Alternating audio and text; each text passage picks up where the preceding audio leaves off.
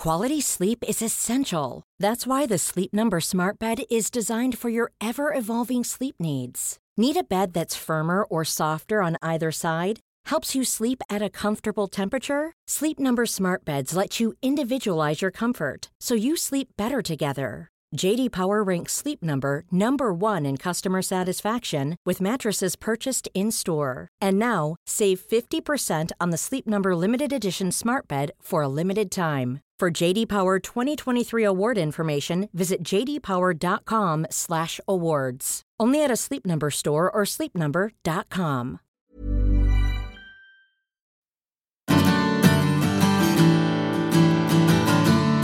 Hola a todos y bienvenidos a un nuevo episodio del podcast de Hannah Fernández, A Guide to Live Well, una guía práctica para vivir bien en la que encontrarás charlas con los mayores expertos en salud y bienestar físico, mental y emocional.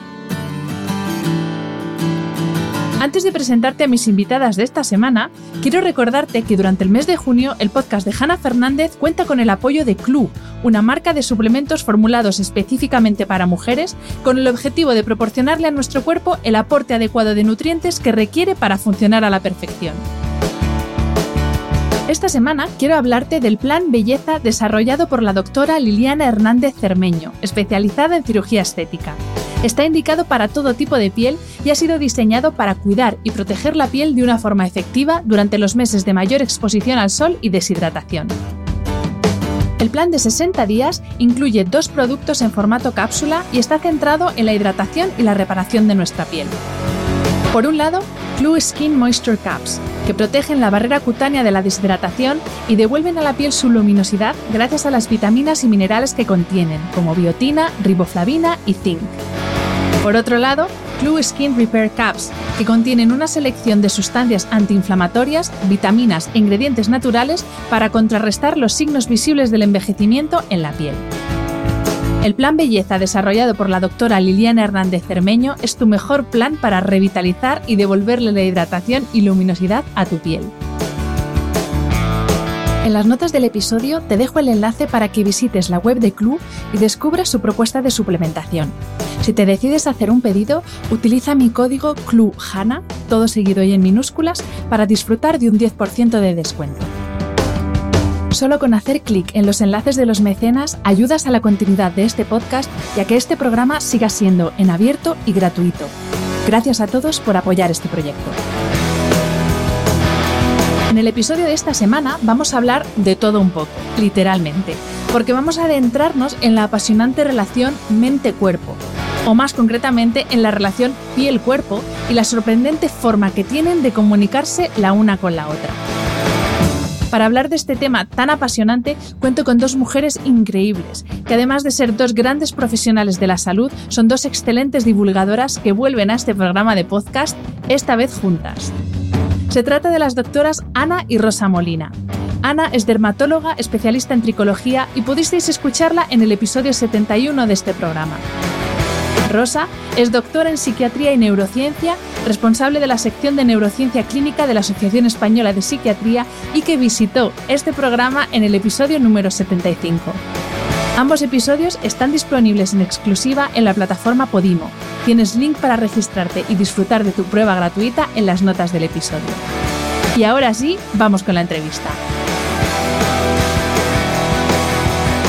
Bienvenidas Ana, Rosa y por supuesto mil gracias por aceptar de nuevo la invitación a este podcast. Hola Hanna, muchísimas gracias a ti. Es todo un honor volver a estar en, este podcast que tanto me gusta. Y encima por partida doble, Rosa, bienvenida, otra vez. Muchísimas gracias, Hanna, encantada de estar aquí y hoy esta vez en un, trío.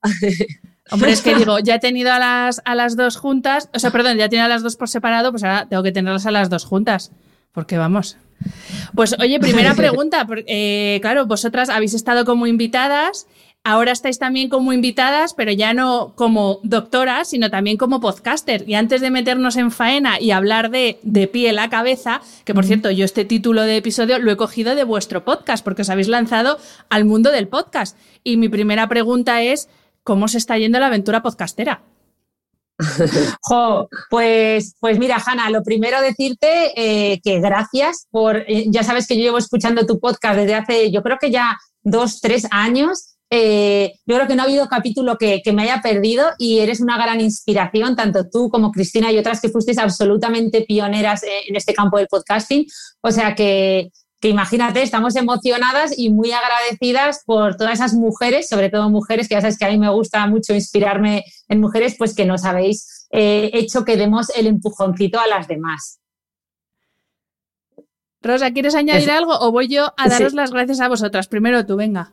No, yo eh, pues es que iba a decir algo muy parecido, porque efectivamente yo también soy muy fan de tu podcast, Hanna, igual un poquito menos que mi hermana, porque me enteré por ella, de hecho, y, la verdad que, que, sí, fue en plan, ostras, si yo se me he vuelto una consumidora y una adicta a estos podcasts, especialmente a este que tú, en el que tratas además temas ¿no? que, que, a mí me fascinan, como es el sueño, que yo creo que te has especializado un poquito también en este campo, eh, pues claro, eh, eh, dijimos, ostras, qué, qué, oportunidad también, ¿verdad?, de transmitir el conocimiento, hablar de medicina, que al final siempre hemos dicho que en medicina lo que hay que hacer es prevención, que esta es, es lo mejor que se puede hacer. y por qué no, no, no compartirlo eh, con otras personas por este medio, ¿no? En, claro. que a día de hoy se está empezando a usar tantísimo. Bueno, y mm. como vosotras decís como subtítulo de, vuestro programa, que el conocimiento es la mejor medicina. Así que yo, como usuaria y consumidora también de podcast, os agradezco que os hayáis lanzado, porque aparte de todo lo que sabéis eh, por vuestra profesión, tenéis una capacidad de divulgar y de comunicar que no todo el mundo tiene. Así que se agradece mucho también escucharos a vosotras eh, al otro lado del micro como podcasteras. pues venga, vamos a empezar con la entrevista porque, como he dicho antes, eh, este episodio se titula De pie a cabeza y viceversa. He cogido prestado el título de vuestro programa, pero eh, me interesa mucho que hablemos eh, en esta entrevista sobre la relación tan alucinante que hay entre el órgano más grande de nuestro cuerpo, que es la piel, y nuestra cabeza. Por eso dije, joder, es que, la, que la, mejor, las mejores invitadas que puedo tener para este tema son las hermanas Molina. Así que vamos a empezar con la primera pregunta que yo creo que Ana, estás más de, tu parte, eh, ¿cómo es el proceso de formación del tejido cutáneo y también del tejido cerebral? Porque creo que cuando estamos en la fase embrionaria, como que vienen de, lo mismo, ¿no? Justo, justo. Mira, eh, Rosa y yo, es decir, somos hermanas, tú lo has dicho, tenemos un origen eh, común, ¿no? Pues lo mismo pasa con la piel y el cerebro. O sea, para, entenderlo habría que remontarse ¿no? a ese óvulo y espermatozoide que cuando se juntan eh, produce una célula llamada cigoto y esa célula empieza a reproducirse ¿no? y empieza a generar un montón de células eh, pluripotenciales, es decir, que pueden dar lugar a cualquier eh, tejido del organismo. ¿no? Es un misterio entender qué pasa para que una célula pluripotencial decida especializarse hacia un tejido u otro.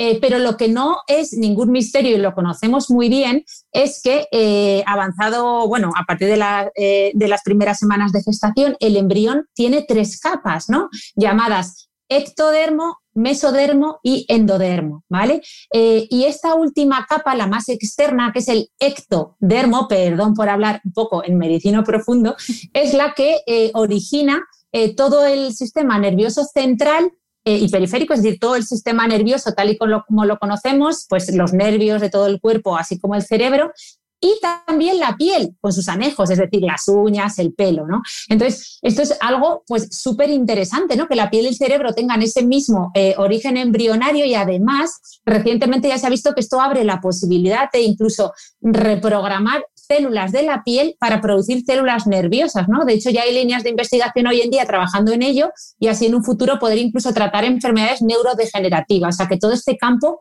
eh, es súper interesante.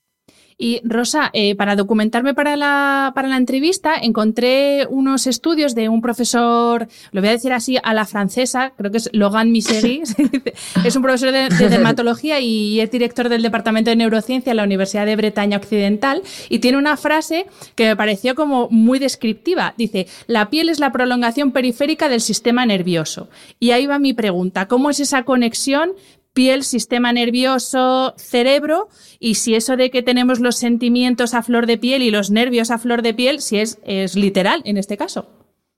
Eh, pues es casi literal, me encanta esta frase porque no la conocía. Yo estoy más familiarizada con eh, un libro de también, voy a intentar pronunciarlo a la francesa, te lo remato con otra, Didier Ancier, se escribe Didier Ancier, eh, que escribió el libro de El yo piel. Eh, refiriéndose precisamente eh, pues eso, a esa capa que nos recubre y que está íntimamente conectada eh, con el cerebro a través de nervios y a través de una cascada de hormonas neurotransmisores que son los que se encargan de transmitir la información. Pues fíjate que en este libro, este otro autor habla de la piel como nuestra primera realidad consciente. Es que literalmente cuando tocamos la piel, cuando la acariciamos, ¿no? Por ejemplo, en un recién nacido, en un bebé, estamos casi entre comillas tocando el cerebro porque es a través de las caricias, a través de ese contacto físico, como estamos dejando y estimulando ese, ese cerebro más emocional, ese cerebro más profundo, ¿no? que corresponde con el sistema límbico. De hecho, este autor, eso, habla de la piel como la primera, la, primera realidad consciente antes de que tengamos palabras, de tal manera que, esa parte más eh, física y sensorial sería nuestra primera huella anémica, ¿no? la, la primera que podríamos, entre comillas, recordar. Entonces ahí se eh, eh, concibe al sujeto, no al yo, como algo físico y corporal. Y a partir de ahí sería como si tuviéramos los andamios, la estructura sobre lo que, sobre lo que vamos a construir nuestra psique, ¿no? nuestro ya yo, el que es capaz de hacer introspección sobre sí mismo, el que tiene conciencia de sí mismo y decir, soy yo y soy capaz de analizar mis emociones y sé que estoy triste, ¿no? Em, pues bien, todo esto se concibe en este eh, contexto que, comento en el que consideramos y entendemos eh, el cerebro como, o sea, el cuerpo y la piel como una prolongación del cerebro, porque en definitiva la mente emerge de todo nuestro cuerpo y, y de eso no nos podemos olvidar, ¿no? Y por eso, por ejemplo, pues yo qué sé, eh, a mí me encantan los masajes, ¿no? Entonces, el masaje ya no solo es el propio gusto de que te estén, a mí me encanta que me sobeteen, que me masajen, pero también la relajación mental que consigue eso, cómo es ese proceso fisiológico para que a través de una práctica manual consigamos una relajación mental y del sistema nervioso. Oh, pues mira, eh, totalmente de acuerdo, Hanna, yo soy como tú. Eh, el efecto relajante de los masajes es espectacular. Eh, es cierto que no se conoce exactamente el mecanismo final que, lo produce, pero porque además también depende del masaje, ¿no? Se sabe que hay, pues eso, más de 100 tipos de masaje diferentes y seguimos contando. Pero, hombre, lo que sí que sabemos es que al, digamos, estimular todas esas terminaciones nerviosas que hay a lo largo de toda la piel, que además son de muchos tipos, eh, sí que sabemos que se liberan endorfinas, ¿no? Y que esas endorfinas ya sabemos que son las responsables de desatar la sensación de placer. Lo que pasa es que eh, es cierto que esta relación, eh, entender esta relación mente-piel, es compleja en cuanto a que el cerebro siempre está modulando, ¿no? Por ejemplo, hay un tipo de, masaje un poco diferente, que lo voy a poner como, ejemplo porque es curioso, que se ha puesto de moda ahora, que son las cosquillas, es decir, cuando pensamos en masaje, pensamos en que nos masajean la piel, ¿no? Aprietan, hacen una presión.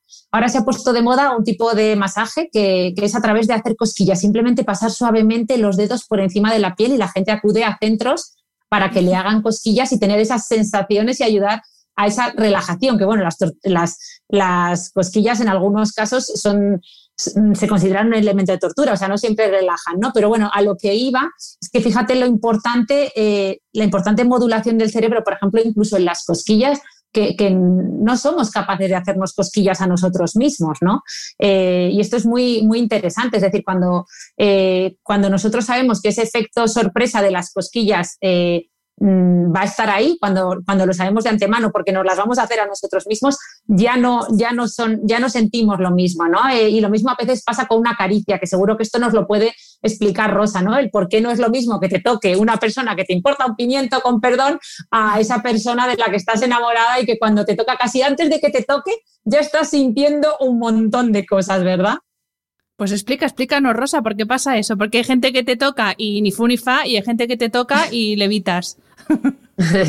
bueno, pues precisamente por esto que estamos comentando, ¿no? Cómo la mente anticipa y prepara a esa piel, eh, a ese cuerpo, ¿no? Y eso es a través de una serie de cambios eh, químicos que se producen, ¿no?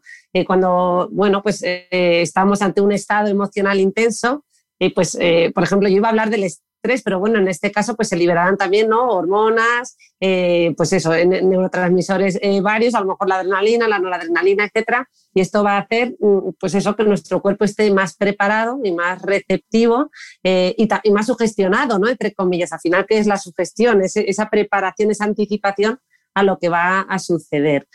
por ende, bueno, pues eso, tenemos una conexión tan, tan estrecha que que es que, eso, que como decía mi hermana, no, no nos o sea, por un lado, cuando estamos ante una persona enamorada, somos capaces de, de sentir una cosa muy diferente al, al tacto normal, mientras que eh, esto otro que has dicho de lo de, las, lo de las cosillas no nos las podemos hacer a nosotros mismos, ¿no? Porque por otro lado, es un doble juego que tiene que ver con, con, con el factor sorpresa y no sé, no sé capaz de sorprenderme a mí mismo una cosa que no he comentado, Hanna, con respecto a esta conexión, eh, que a mí me gusta siempre contar ejemplos eh, científicos, eh, y hay un investigador que se hizo muy famoso por los estudios que hizo para ver la relación del tacto, yo voy a hablar del tacto, ¿no? porque al final es el sentido que, nos proporciona la piel, y pues este científico fue Harlow, que hizo un experimento con monitos, con crías de mono, no sé si lo conoces, no, te sonará. Pues en este experimento, que por cierto agregaré que a día de hoy éticamente no, no se podría realizar, ¿no? porque las condiciones pues, no lo permitirían, pero lo cierto es que en su día ya se hizo y nos ha aportado datos muy relevantes, yo creo que vamos a aprovecharlo y vamos a ver qué dijo. Y básicamente lo que hizo fue coger unas crías de mono, separarlas de sus mamás y ponerlas delante de dos, dos mamás mono artificiales. Una, tenía, una era de alambre eh, con un biberón con leche y la otra era eh, pues blandita, ¿no? acolchonadita. Y lo que observaban era cuánto tiempo pasaba esa cría de mono abrazado a una de las mamás o a la otra.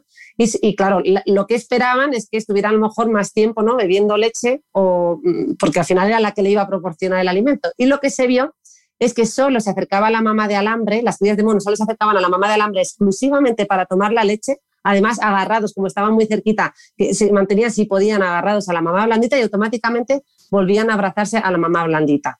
Con esto se descubrió la importante necesidad de esa parte eh, del tacto. Y fíjate que si sabemos, a día de hoy eh, hay estudios, eh, vamos, científicos y, también a base de datos, ¿no? de, niños que fueron abandonados en orfanatos y que carecieron de este contacto físico en la infancia y se ha asociado a un claro retraso cognitivo y motor. O sea, para que veamos la importante conexión, es que realmente para que ese cerebro madure, eh, pues nos hemos dado cuenta de que no basta con la parte nutritiva, porque nutritiva en el sentido de alimento puro y duro. Es que lo que más nos nutre es ese contacto físico, esa parte afectiva eh, y emocional que tiene que ver y que transmitimos a través de, este contacto físico. Así que fíjate la importancia que tiene esa piel, que es al final el órgano a través del cual eh, podemos suministrar este alimento. Vamos a llamarle alimento porque lo es, sin duda. Desde luego. Ana, ¿querías añadir algo? No, nada, nada, simplemente que, efectivamente que conforme lo estaba contando Rosa, eh, yo eh, quería decir que eso, que si tú ves en todas estas sensaciones de las que hemos hablado, de un masaje, de, lo que sientes ante una persona u otra cuando te tocan, los receptores que hay en la piel son exactamente iguales. Son receptores que están transmitiendo frío, están transmitiendo calor, están transmitiendo dolor, están transmitiendo presión pero es muy básico, me refiero, y sin embargo, eh, eh, la mente es la que modula todo eso, ¿no? Siempre decimos que lo que sucede en la piel lo sabe el cerebro y lo que sucede en la mente se puede manifestar en la piel. yo creo que resume muy bien lo que ha estado contando Rosa. Y a propósito del sentido del tacto, a los que nos estéis escuchando, os recomiendo que escuchéis el episodio que tienen, eh, que se titula La piel es el verdadero punto G. Bueno, os recomiendo todos, pero bueno, a propósito de este tema, el episodio que tenéis eh, sobre este tema, que la verdad es que es muy guay. Y a ver, eh, hemos hablado de un estímulo de fuera, cómo repercute hacia adentro, pero a la inversa también sucede. O sea, una situación, por ejemplo, de estrés o nuestro estado de ánimo, sea bueno o malo, estado mental, estado emocional, también se traduce en, por así decir, en, ¿cómo decirlo? En, no sé cómo decirlo, se traduce en nuestra piel en forma de eh, rojeces, picores, salpullidos. Eh, ¿Por qué se produce este proceso fisiológico a la inversa en este caso? Claro, sí, pues fíjate. Ah, Diana. Esta, para quién es, Hanna. Para la que queráis, para, para las ah, dos, porque cada una tenéis vuestro, vuestra visión, o sea que para las dos. Venga, Rosa, empieza tú si quieres y luego Ana. Venga, pues a ver, básicamente, eh, efectivamente la piel, bueno, yo diría que todo el cuerpo, ¿no? Pero en este caso, como estamos hablando de la piel, que es la parte del cuerpo y el órgano que más exponemos y el que más se ve, aquí expresamos nuestras emociones en su estado más puro. A mí me encanta recordar esto. Aquí las emociones se expresan sin filtro ninguno. Con, con el lenguaje, tenemos dos tipos de lenguaje y podemos decir que somos bilingües, el lenguaje corporal y el lenguaje verbal pero con el que seguro que no podemos mentir es con el lenguaje corporal. Y este lo transmitimos a través de nuestra piel, con cuántos cambios, como tú bien has mencionado, ¿no? con esos granitos, esas ojeras, ese sarpullido eh, y muchos más cambios que nos podrá comentar Ana. Y es que nuestras emociones no las podemos silenciar y a veces, ojo, tenemos que prestar más atención a nuestro cuerpo, ¿no? Ese, esos masajes, ese parar, ese prestarnos atención porque el, el, cuerpo nos habla y tenemos que escucharle antes de que se ponga a gritar en forma de síntomas, porque ahí es cuando realmente, ¿no? Las cosas ya a lo mejor estamos llegando un poquito tarde. Y nos preguntabas que qué ocurre, ¿no? Eh, pues a lo mejor más con el estrés, que quizás es lo más, eh, lo más conocido y donde realmente eh, podemos ver cambios así más llamativos. Eh, pues lo que, lo que sabemos a día de hoy a nivel de científicos es que se producen una serie de cambios. Antes mencionaba el cortisol, que quizás es lo más eh, conocido. El, también se producen otros cambios a nivel de, pues, de noradrenalina, eh, histamina, etcétera, y otros desajustes hormonales que al final lo que hacen, por un lado, es pues, ¿no? producir vasoconstricción, se propone a nuestro cuerpo, en definitiva, en una situación de alerta, de huida, Em, que al final es, es, un sistema de defensa y evolutivamente nos permite, ¿no? Nos ha permitido protegernos, pero cuando esto lo mantenemos en el tiempo, como ocurre con el estrés crónico, es cuando empiezan a producirse cambios en nuestra piel, cuando esto lo mantenemos. ¿Y qué ocurre con ese cortisol, esa histamina, esa noradrenalina? Pues eh, en primer lugar, fíjate que nuestro sistema inmune se debilita, ¿vale? Y eso lo hemos experimentado todos, ¿no? Nos ponemos malos con, con mayor facilidad, eh, pues eso, cogemos resfriados, etcétera, etcétera. Y además, como consecuencia, pues ahí podrá también comentar más Ana, pues ciertas eh, patologías relacionadas con la piel van a empeorar como consecuencia de ese debilitamiento del sistema inmune, como algunas dermatitis o enfermedades como la psoriasis. Además, se produce una serie de desequilibrios hormonales ¿no? que van a, eh, desajustar también el equilibrio grasa-líquido, que, bueno, en fin, Ana, eso te lo voy a pasar a ti porque estoy aquí yo hablando de la parte de la piel, pero yo, yo os dejo con esa parte, ¿no? De eso, ese, esa revolución hormonal, entre comillas, que se produce y el problema es cuando lo mantenemos en el tiempo. Así que, Ana, te paso la palabra. no, perdón, que antes eh, tenía muchas ganas de, decir que me ha venido ahora, claro, y que por poco os, os piso a las dos. Que nada, que siempre decimos que la piel es el espejo del alma eh, y queda muy bonito, pero yo creo que habría que decir que la piel es el espejo de la mente o del cerebro, que no queda tan fácil, pero es más real, ¿no? Hace más justicia. Y nada, de, respecto a lo que decíais, yo creo que simplemente añadir pues algunas cosas que nos suceden en la piel y que, y que, yo creo que mucha gente no sabe ni por qué, ¿no? Cuando Rosa decía, es que la piel nos habla y hay que aprender a, a entender lo que nos está diciendo, ¿no? Pues fíjate, dos, dos, quizá dos curiosidades, ¿no? Por ejemplo, cuando nuestra piel se pone, cuando se nos pone el pelo de gallina, ¿no? O, el, o se, se, nos eriza el vello, que dicen por ahí. Pues eh, esto sucede ante diferentes emociones, sobre todo la sorpresa, el miedo, ¿no? Una emoción muy intensa. Eh, mucha gente no sabe, no sabe a qué se debe. Y esto es, un, eh, esto es algo que en los seres humanos prácticamente ya no cumple ninguna función, es un vestigio evolutivo, pero que en muchos animales aún sigue existiendo, ¿no? Por ejemplo, tú, tú tenías gatos, ¿no, Hanna? Yo perro. Eso, perro, es verdad, si además lo conozco, estoy en la ¿Tú conoces a Galleta, por Dios? Eso digo, yo si en su casa. Las dos conocéis a Galleta, sí, sí. Totalmente. Eh, pues bueno, pues los gatos sobre todo, o los puercoespines, cuando, cuando sienten mucho miedo, ¿no? Porque se quieren defender de un enemigo, eh, usan, o sea, cogen, erizan el vello, lo ponen de punta para ocupar más para ocupar más espacio e intimidar ¿no? al que tienen enfrente.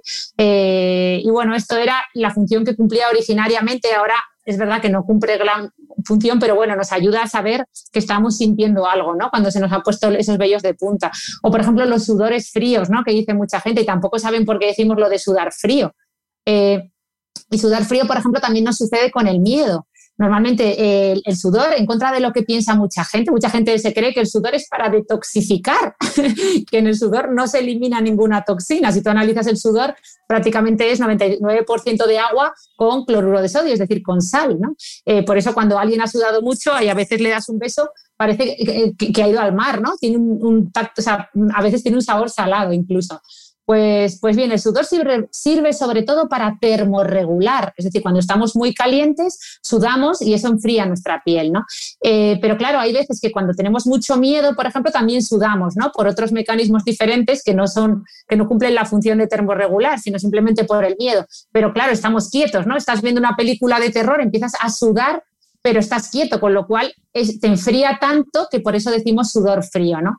Son curiosidades, pero que bueno, que quería que, la gente entendiera. Y bueno, Hanna, eh, en cuanto a lo que decías de que la piel es el nuevo punto G, eh, efectivamente esto ha saltado a la prensa como un titular, pero que tiene mucho de cierto, ¿no? Eh, en el sentido que ya sabemos que, bueno, que muchos sexólogos hablan de la piel como el órgano sexual, quizá no más importante, pero sí más extenso ¿no? de todo el cuerpo humano, que es súper importante la erótica y que, que es, vamos, está lleno, o sea, a rebosar de zonas erógenas. Eh, ya sabes que una zona erógena es eh, zonas de la piel donde hay un acúmulo de terminaciones nerviosas que, nos aportan una, sensación de placer ¿no? Eh, específica. Y lo cierto es que, bueno, que las zonas erógenas que todos, cuando nos dicen zona erógena, un, dos, tres, responda otra vez, pues todos pensamos en las mismas, genitales, la zona de la, de los pezones y la areola, eh, y, mucha gente no, no lo saque de ahí, ¿eh? y sin embargo ya sabemos que hay un montón de zonas erógenas a lo largo de todo el cuerpo y que además son muy similares en hombres y mujeres, contra todo pronóstico que siempre se hablaba, ¿no? De que parecía que las mujeres eh, pues tienen como más zonas erógenas y no es así. Tenemos las mismas, lo que pasa es que, bueno, cada, cada uno la valoramos de, forma diferente, ¿no? Pero yo hablaría del cuello, eh, la nuca, eh, la parte interna de los muslos, bueno, un, montón, hasta las orejas. Eh, hay, hay zonas erógenas, a que invito a todo el mundo a que explore un poquito, salga más allá ¿no? de, mm, de, esas relaciones sexuales más encorsetadas y que se aventure a explorar las zonas erógenas, esas caricias, esos masajes con tu pareja, que yo creo que, que son sin duda, pues eso, muy, muy importantes en las relaciones sexuales y a veces se nos olvida, ¿no? Con este mundo de las prisas en el que vivimos. Sí, claro, ahora ya como todo es para allá, pues es todo, venga, pim, pam, pum, ya, siguiente. Y no, y efectivamente hay que, dedicarle su tiempo a, sobre todo, a, experimentar y a, disfrutar, Jolín, que es que luego, luego hablamos del disfrute, pero es que hay muchas veces que se nos olvida. Con esto de hacerlo todo, se nos olvida lo más importante que es disfrutar mucho de todo lo que hacemos. Antes hemos hablado de temperatura y es, para mí es una cosa muy curiosa. Yo, mi abuelo materno tuvo una, una trombosis y medio lado del cuerpo, o sea, uno de los dos lados del cuerpo, perdón, se le quedó totalmente insensible a los cambios de temperatura. Y para mí es algo muy particular, me llama mucho la atención eh, cómo esos cambios de temperatura se traducen luego en información muy distinta para el cerebro. Y hablábamos antes de los masajes y cómo, por ejemplo, un baño caliente te relaja muchísimo, pero también ahora, por ejemplo, está súper de moda darse duchas frías para que el cuerpo y el, cerebro se nos active. Entonces, os quería preguntar a las dos, si quieres, Ana, empezamos contigo, ¿cómo es esa transmisión de la información de nuevo desde el estímulo externo, en este caso el cambio de temperatura, eh, que percibe la piel hacia el cerebro?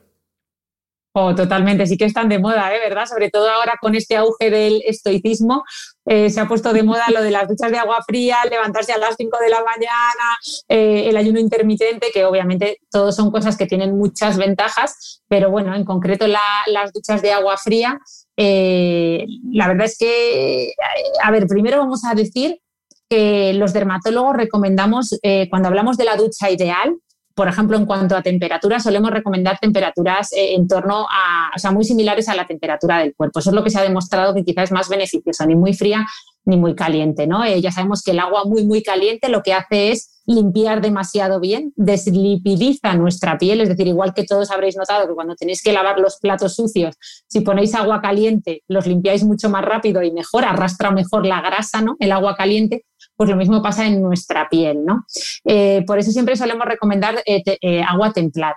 Pero sí que es cierto que, como muy bien decías, el agua fría para aquellos valientes que se atrevan a, darse duchas de agua fría todo, pues eso, a diario, incluso durante el invierno, tiene, tiene varias ventajas. Lo primero es esa, esa vasoconstricción ¿no? que produce el frío en, en, nuestra piel y que obviamente nos va a activar. ¿no? Se, se, ha visto incluso en algunos estudios que puede influir en la creatividad, nos despierta y, nos pone a tono, ¿no?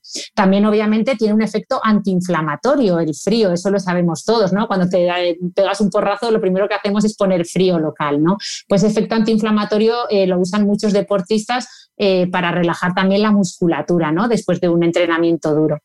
También el, frío, y esto lo sabe muy poca gente, eh, calma mucho el picor. Es decir, nosotros cuando las personas les pica mucho la piel, que lo normal es que se empiecen a rascar, siempre les decimos, no te rasques, ponte frío, ¿no? Eh, entonces, eh, la piel es un poco, digamos que tonta en ese sentido, se confunde y cuando tiene que transmitir dos sensaciones a la vez, le cuesta, ¿no? Entonces, si por ejemplo estás sintiendo picor, mm, y aplicamos frío, la piel le cuesta transmitir picor y frío a la vez, con lo cual la sensación de picor baja, ¿no? Por tanto, si nos está picando la piel, aplicar alguna crema eh, hidratante fresquita nos va a calmar mucho más que rascarnos, que si nos rascamos ya sabéis que es un círculo vicioso y nos va a picar más. Y luego, pues efectivamente, el frío ya se ha visto que también eh, hace que nuestro sistema nervioso libere endorfinas, ¿no? Sobre todo la adrenalina, bueno, la adrenalina es un neurotransmisor, pero eh, en general, digamos que nos da una sensación de, eh, de euforia, regula el apetito, se ha visto que también influye en la liberación de hormonas sexuales, incluso la respuesta inmunológica. O sea que que desde luego que tiene, que tiene muchas ventajas eh, y, yo creo que puede merecer la pena para aquellos valientes. No sé si tú lo haces, Hanna, ¿tú te atreves con las duchas de agua fría? Yo de vez en cuando sí, tengo que estar muy motivada, también os digo, yo esto no lo hago todos los días, no soy tan estoica, o sea, tengo que estar muy motivada, pero hay algunos días que me lo, sobre todo porque, claro, yo me levanto, entreno temprano y, y sí que, como ya vengo activa, sí que es verdad que me resulta más fácil. Si recién levantada, que voy ahí como arrastrándome todavía un poco, imposible imposible, la ducha fría. Yo soy, soy muy sincera y hay algunos días que me lo pide más el cuerpo y otros no. Sin embargo, por ejemplo, en verano a mí el cuerpo no me pide duchas frías, que parece como contradictorio y no sé, yo es que tengo el cuerpo un poco extraño. Eh, Rosa, te quería preguntar en concreto, a propósito de esto los cambios de temperatura, pero en concreto y sobre todo con el tema del frío, ¿cómo llega, o sea, cómo se convierte ese estímulo en una orden para que el cerebro se active, porque vale, lo de la vasoconstricción, tal, yo la activación física del cuerpo la entiendo, pero es que también hay una activación del cerebro y me, gustaría que nos explicaras por qué se produce esa activación cerebral. Claro, porque tenemos que entender que esa vasoconstricción, o sea, esos vasos que están por todo nuestro cuerpo, que se están contrayendo, sobre todo en todas las zonas periféricas, en miembros, en miembros inferiores y en miembros superiores, en brazos y piernas, eh, eso, eh, bueno, pues todo, o sea, al final todo nuestro cuerpo está inervado, los nervios llegan, ¿no? Por eso tenemos tanta sensibilidad en nuestros dedos. En definitiva, los nervios, nuestro sistema nervioso periférico, a través de esos nervios, transmite la información a nuestro cerebro. O sea, en definitiva, estamos totalmente conectados. Eh, y se transmite pues por múltiples vías, ¿no? se transmite por esos propios, por una parte más mecánica, la propia vasoconstricción, en que un vaso se estreche, le está transmitiendo un tipo de información, como por otro tipo de cambios como los, que ha mencionado Ana, ¿no? a nivel de química, de neurotransmisores y cambios hormonales, etc. Entonces, eh, básicamente, aquí está ¿no? Eh, esta dicotomía de la que estáis hablando, de si eh, las duchas de agua caliente, que se dice ¿no? que, te permiten liberar oxitocina, que te hacen, son las que se han relacionado con la relajación, con ese estado, ¿no? Como, bueno, pues sí, de disminuir los niveles de estrés, mientras que las duchas de agua fría se han relacionado con, ese shock y ese aumento, ese disparador del estrés, ¿no? Porque ¿qué ocurre con el agua fría? Lo primero que nos ocurre es que nos quedamos hasta sin aire, ¿no? del, shock inicial. Es decir, estamos como disparando una situación de estrés. El, corazón se nos acelera un poco, nos cuesta respirar eh, y la sensación es como si fuéramos a tener, entre comillas, ¿no? Una crisis de ansiedad. Eh, la diferencia es que aquí estaríamos proporcionándonos un estrés ¿no? muy cortito, controlado, eh, y, por, y, por tanto sí que va a tener eh, una serie de beneficios incluso a nivel de, relajación. Es decir, aquí hay como, o sea, ¿no? Tenderíamos a decir, el agua caliente te relaja, mientras que el agua fría dispara eh, ¿no? el estrés. Pues no es tan así, porque como estamos diciendo, hay una serie de características que lo diferencian. Además, Ana también lo ha dicho, también se liberan endorfinas, ¿no? Y las endorfinas al final producen un estado placentero y un estado de, relajación. Eh, por eso yo muchas veces sí que comento que a la gente le sorprende, yo digo, cuando uno está como muy rumiativo y está con muchas preocupaciones y, está atascado, eh, la gente espera que digamos, no, pues date una ducha de agua caliente. Pues también, también funciona, ¿vale? Eh, pero a mí personalmente, y aquí ya no hablo con ciencia rigurosa, pero aquí ya me atrevo a contar un poquito de experiencia personal, lo del agua fría sí que me funciona cuando estoy un poco como no con una crisis de ansiedad franca. Obviamente, si uno tiene una crisis de ansiedad, pues no le va a ayudar a lo mejor en ese momento, pero sí que, sí que estamos un poquito así como bloqueados o rumiando problemas y no sabemos desconectar. Esa ducha de agua fría es como que nos despeja, ¿verdad? Nos despierta, nos da energía, nos activa eh, y por tanto sí que tiene esos beneficios también de, no solo de activación, de levantarme el ánimo y darme energía, eh, sino que también de relajación. Eh, a mí me ha hecho mucha gracia esto que has comentado. Yo no soy tan estoica, porque efectivamente a mí también me pasaba esto, de irme a hacer deporte y a mí me, eso, es que lo has descrito súper bien, la motivación de darme una ducha de agua fría, yo como ya venía con el subidón de haber corrido y haber sudado y encima me sentía súper bien, me daba mi ducha de agua fría sin problema. Ahora que soy madre, que voy en modo supervivencia, es decir, voy cansada a todos lados, hago deporte cuando puedo, lo cierto es que me cuesta muchísimo darme una ducha de agua fría. Lo que, que la palabra es, eh, pues esa, ¿no? esa motivación que, Yo lo digo cuando me, cuando me siento gladiator, entonces sí. O sea, vengo de CrossFit que me siento pues eso como gladiator y digo, venga, ahora la ducha fría. Pero si no es verdad que me cuesta. Pues, pero luego si lo consigues, ¿verdad? Te, te Sí, porque es verdad que te queda. Yo, a mí, por ejemplo, sí que me calma. Lo que tú dices, es, no lo había pensado, pero es verdad que a mí me activa. O sea, más que activarme, me espabila, pero es verdad que me, como que me calma y entro como en un, esto que se dice ahora, el flow, ¿no? Y entonces ya me pongo a trabajar y voy bien, sí, la verdad es que sí. Y bueno, vamos a entrar en la parte del disfrute. Ya no vamos a dejar de la parte médica, porque eh, tenéis precisamente un episodio que es el número 8 del podcast que me llamó mucho la atención porque efectivamente dejáis un poco de lado la parte médica, que se titula Simplifica tu vida. Yo soy una firme defensora del minimalismo aplicado absolutamente a todo en esta vida, o sea, tanto a la tecnología como a, la ropa, a la forma de cocinar, a los productos de belleza. Y vosotras precisamente en el episodio decís que a nuestro cerebro lo que le gusta es lo simple, lo ordenado, la rutina, y sin embargo nosotros nos empeñamos en constantemente sacarnos de nuestra zona de confort, porque esto es como muy guay y muy cool decirlo, y encima nos empeñamos en acumular de todo, ¿no? En acumular, pues yo que sé, desde especias a cremas, a aguas micelares, que estos días, Ana, te he visto ahí en Instagram solucionando un problema con el agua micelar. Y os quería preguntar de nuevo, si queréis empezamos primero por Rosa, luego vamos con Ana. Eh, Rosa, ¿cómo podemos practicar el minimalismo para cuidar nuestra salud mental? Y ahí entra todo, o sea, pues tecnología, la forma en que tenemos de trabajar, de hacer 70 cosas a la vez. ¿Cómo podemos practicar el minimalismo? Pues qué cierto, ¿eh, Hanna? Pues yo creo que además nos viene como anillo al dedo en la época que nos ha tocado vivir y aquí juega un papel fundamental la tecnología, porque yo el otro día hablando con unos amigos me decían, oye, oye, oye, para, que la multitarea no es nada nuevo, esto se lleva practicando desde hace mucho tiempo, ¿no? Pues allá pues se ponían a escuchar la radio mientras planchaban. Vale, pero es que no tiene nada que ver con la multitarea actual. Es que ya no es el, no es el hecho de hacer dos o tres cosas a la vez, es, es el hecho de estar conectando y desconectando continuamente. Es que con la tecnología, ya sea pues porque estamos eh, por los mails, por las redes sociales o por el WhatsApp, por mensajes y llamadas telefónicas, lo que estamos exigiéndole a nuestro cerebro es mucho más porque desconecta y desconecta cada dos por tres. Eh, y esto lo que va haciendo es que nos vayamos agotando, ¿no? Eh, es un agotamiento de energía psíquica, pero es al final energía física. ¿Y quién no lo ha experimentado? Al final del día, los que, no, mm, los que están continuamente, y ahí me incluyo trabajando, y si luego están continuamente em, activos, eh, pues respondiendo toda esta marabunta de, mensajes o, consultando información sin parar, eh, pues estamos llegando al agotamiento físico puro y duro, ¿no? Si te habías propuesto ir a correr a última hora de la tarde, pues ya no te queda energía ni para ir a correr ni para darte esa ducha de agua fría, ¿no? que decíamos.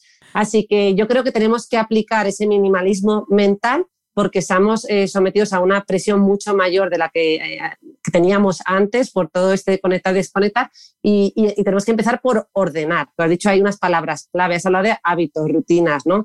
Eh, de orden. Es que al cerebro le gusta eso y lo fatigamos mucho menos. Vamos a intentar mm, realizar tareas pues por bloques, ¿no? Que esto tiene un nombre patchwork, creo que es verdad, Ana, si te lo escuché a ti, lo de el, el término inglés.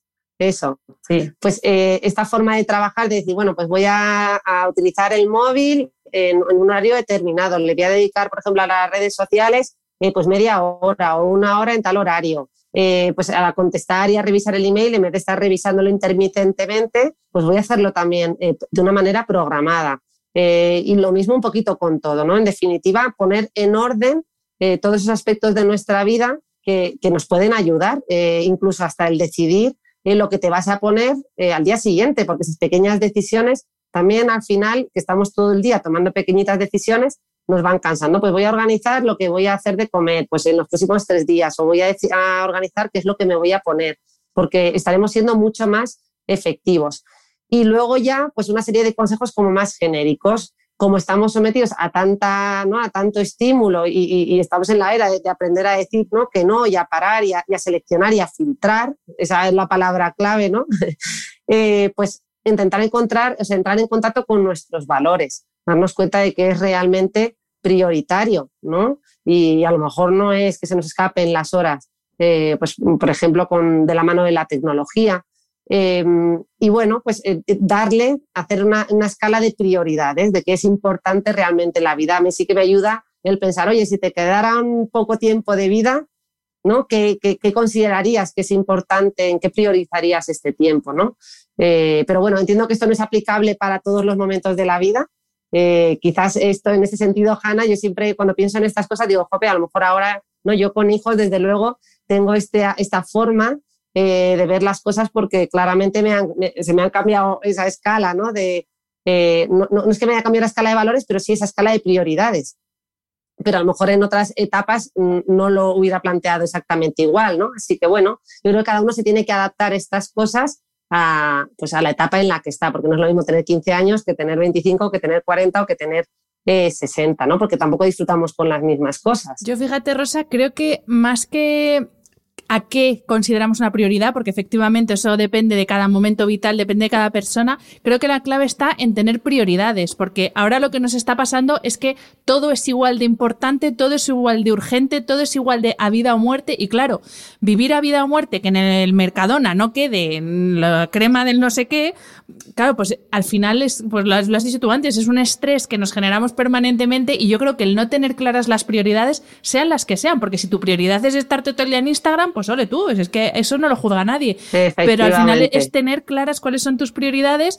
y darles prioridad, nunca mejor dicho.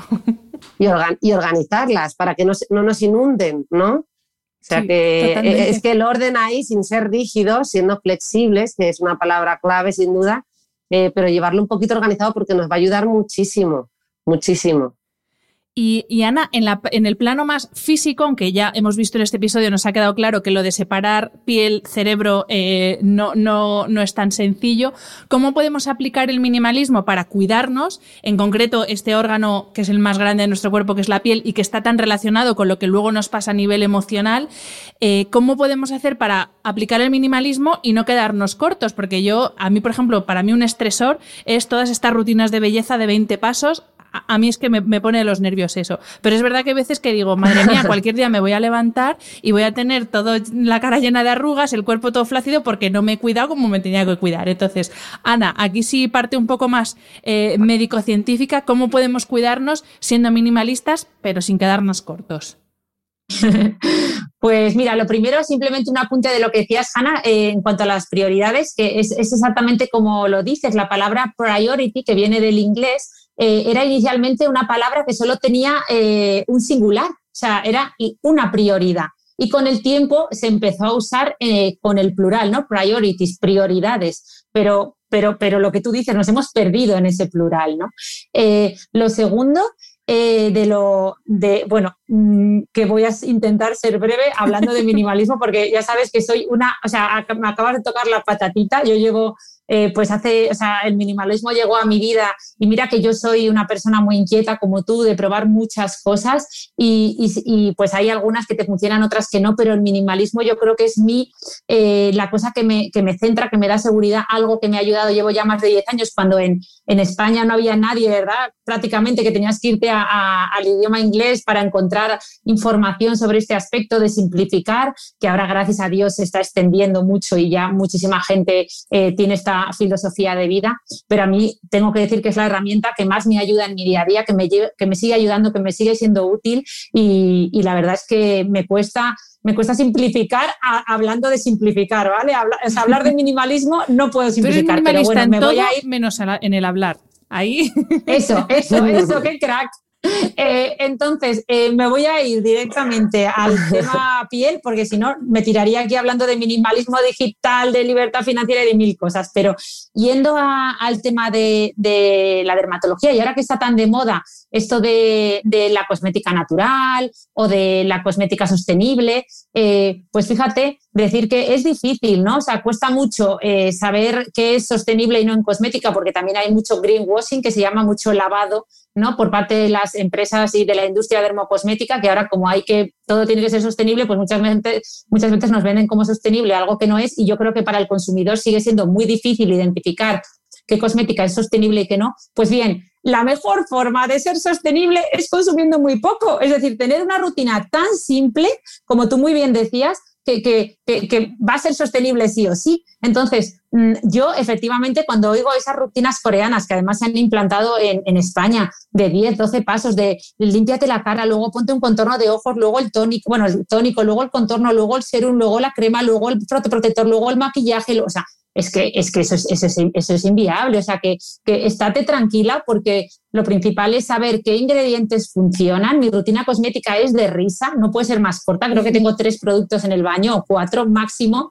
Y, básicamente es una buena limpieza, eh, una buena crema hidratante que incluya antioxidantes, un buen fotoprotector y con eso sería suficiente. Si ya quieres rizar el rizo, pues tener algún producto con eh, retinoides o hidroxiácidos para usar por la noche, ¿no? Con los activos que han demostrado eficacia frente al envejecimiento. Pero es que yo no sé por qué la gente llega a esos niveles de complicación eh, cuando se trata del cuidado de la piel, porque al final lo único que conseguimos es eh, llegar a esa infoxicación y a, hacer que el consumidor, bueno, y el cliente y los pacientes se confundan y a mí me da mucha pena.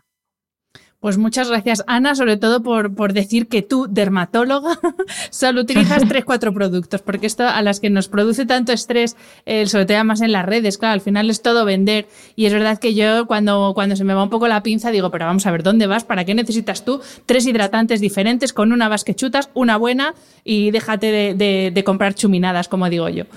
Pues eh, vamos a terminar la, la, entrevista con una pregunta que yo creo que esta me la va a responder más Ana, que es más friki de estas cosas como yo, que es eh, hablando de futuro. Y es que eh, se está empezando a hablar de disciplinas que mezclan lo neuro con eh, pues con neurodermatología, eh, neurocosmética. Y, os quería preguntar qué sabéis de esto y, si creéis que va a ser como el nuevo boom dentro de, la de, las disciplinas neurocientíficas. También se habla de neurología cutánea, se habla de psico... Eh, ay, no, se me ha ido... Ay, que se me ha olvidado cuál es. No, dermatología psiquiátrica, perdón. O sea, al final un montón de términos que luego ya esto tendrá que venir una RAE o algo a poner aquí un poco de orden. Pero bueno, ¿qué nos podéis decir y, y si esto va a ser el futuro inmediato? Eh, pues mira, tres ideas. Ah, perdona, perdona. No, no, no, es que yo iba a decir, como va a contestar más mi hermana, yo lo, único matiz que iba a poner cuando has dicho lo de regular, yo creo que efectivamente se va a tener que regular como con el término bio.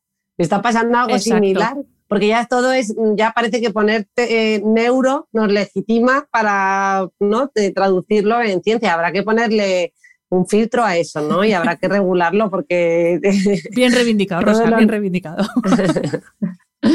Pues, eh, pues mira, volviendo, lo primero, eh, voy a empezar por el final, eh, que has, hablado de dermatología psiquiátrica, aclaro este concepto rápidamente y luego ya me voy a la cosmética. la psicodermatología sí que es algo que no es futuro, es pasado, es decir, bueno, pasado y presente, es decir, eh, iba a ser futuro.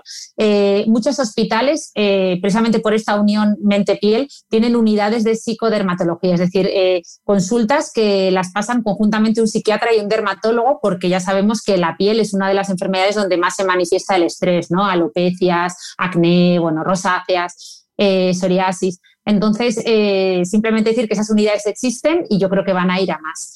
Y luego, en cuanto a lo que decías de la psicocosmética, la neurocosmética, que un poco habla de esto, ¿no? De sanar las emociones cuidando nuestra piel, ¿no? Eh, ya hablan de cosméticos que nos pueden hacer sentir mejor porque en teoría serían capaces de regular nuestro estado de ánimo bioquímicamente a través de ingredientes activos que producirían neuroacciones en las terminaciones nerviosas de la piel. Esto lo estoy leyendo de un reclamo cosmético eh, de una crema que promete ¿no? Eh, estas, estas propiedades pues lo cierto es que está muy de moda pero a la vez eh, no es nada fácil y esto habría que regularlo, porque como bien decía Rosa, eh, ha llegado un momento que si seguimos hablando eh, de que todo aquello que impacte en nuestras emociones y lo seguimos llamando neuro, vamos a terminar hablando de neurodeporte, neurogimnasio, neuro, mm, neuroalimentación, neurocharlas, neurobesos, neuroamigos, porque es verdad que hay un montón de cosas que nos hacen sentir bien, ¿no? Muchas actividades. Entonces, yo creo que esa neurocosmética, eh, pues bueno, mm, eh, existe en cierto modo. Yo creo que aquí habría que hablar de sensorialidad, es decir, hay una parte de la cosmética que es la sensorialidad que es muy importante. Eh, pues no es lo mismo un cosmético que no huela a nada o cuyo tacto sea un auténtico plastrón que nadie se querría poner a un cosmético, dice, esto lo saben muy bien las marcas, a un cosmético con unos perfumes agradables, con una textura suave, ¿no? Pero bueno, es como curiosidad deciros que según la neurociencia, y aunque estos porcentajes probablemente no sean así de exactos, dicen que el ser humano, eh, según un estudio realizado por la la Universidad de Rockefeller en Nueva York, es capaz de recordar el 1% de lo que toca, aquí el sentido del tacto pierde por goleada porque vamos a repasar todos los sentidos, el 2% de lo que escucha, el 5% de lo que ve, el 15% de lo que degusta y el 35% de lo que huele. Es decir, eh, en contra de lo que todos pensamos, que parece que estamos hipertrofiando el sentido de la vista, es el que más usamos por goleada y al que más importancia le damos hoy en día, a la hora de construir memorias, eh, sobre todo en el hipocampo, que es la parte del cerebro que se ocupa de la memoria, lo que más impacta, lo que más influye eh, es el olfato, ¿no? Esos olores, esa memoria olfativa es capaz de evocarnos recuerdos mucho más que el tacto, por ejemplo, o incluso lo que vemos, ¿no? O sea que que yo creo que esa sería la verdadera psico o neurocosmética, ¿no? Más que estas cosas que, de las que hablan eh, más un poco de ciencia ficción, ¿no? Y, y un poquito eso. Pues veremos a ver, veremos a ver qué nos depara la ciencia y efectivamente a ver si dejamos de ponerle el neuro a todo, porque al final parece que con ponerle el prefijo neuro ya, pues eso, le da un respaldo científico y es una cosa infalible y con eso es verdad que hay que tener cuidado porque si no, como habéis dicho las dos, acabaremos teniendo pues el neurobrócoli y la neurozapatilla, porque claro, si a ti comprarte unos zapatos o un bolso te, da, te provoca unas sensaciones de la leche, pues claro, será el neurozapato, entonces efectivamente hay que tener un poco de, de cuidado. Pues, bueno, esto es un Europodcast, ¿eh? Perdona que te corte. Eso sí, ahí sí. Ahí te doy la Efectivamente, ahí sí estamos todas de acuerdo. Eso sí, hay que saber diferenciar lo que es neuro de lo que no. Pues, eh, queridas eh, doctoras, queridas hermanas, sabéis que os adoro, soy súper fan eh, de las dos. Muchísimas gracias por volver a este podcast. Yo seguiré invitando porque disfruto mucho con vosotras y lo he dicho que muchas gracias y enhorabuena por ese podcast tan chulo que hacéis. Qué bonita eres, Gracias a ti, Hanna. Mil gracias de corazón. Ya sabes que nos inspiras y, es, un, es un honor estar aquí contigo. Menudo placer. Muchas gracias a las dos, chicas. Muchas gracias, adiós.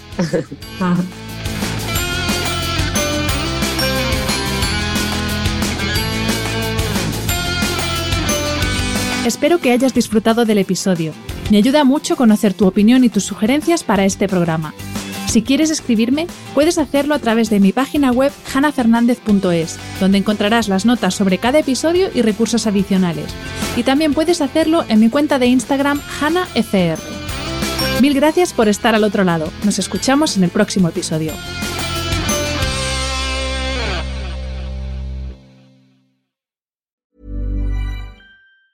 Ever catch yourself eating the same flavorless dinner three days in a row? Dreaming of something better? Well, HelloFresh is your guilt-free dream come true, baby. It's me, Kiki Palmer. Let's wake up those taste buds with hot, juicy pecan-crusted chicken or garlic butter shrimp scampi. Mm. Hello Fresh. Stop dreaming of all the delicious possibilities and dig in at HelloFresh.com. Let's get this dinner party started.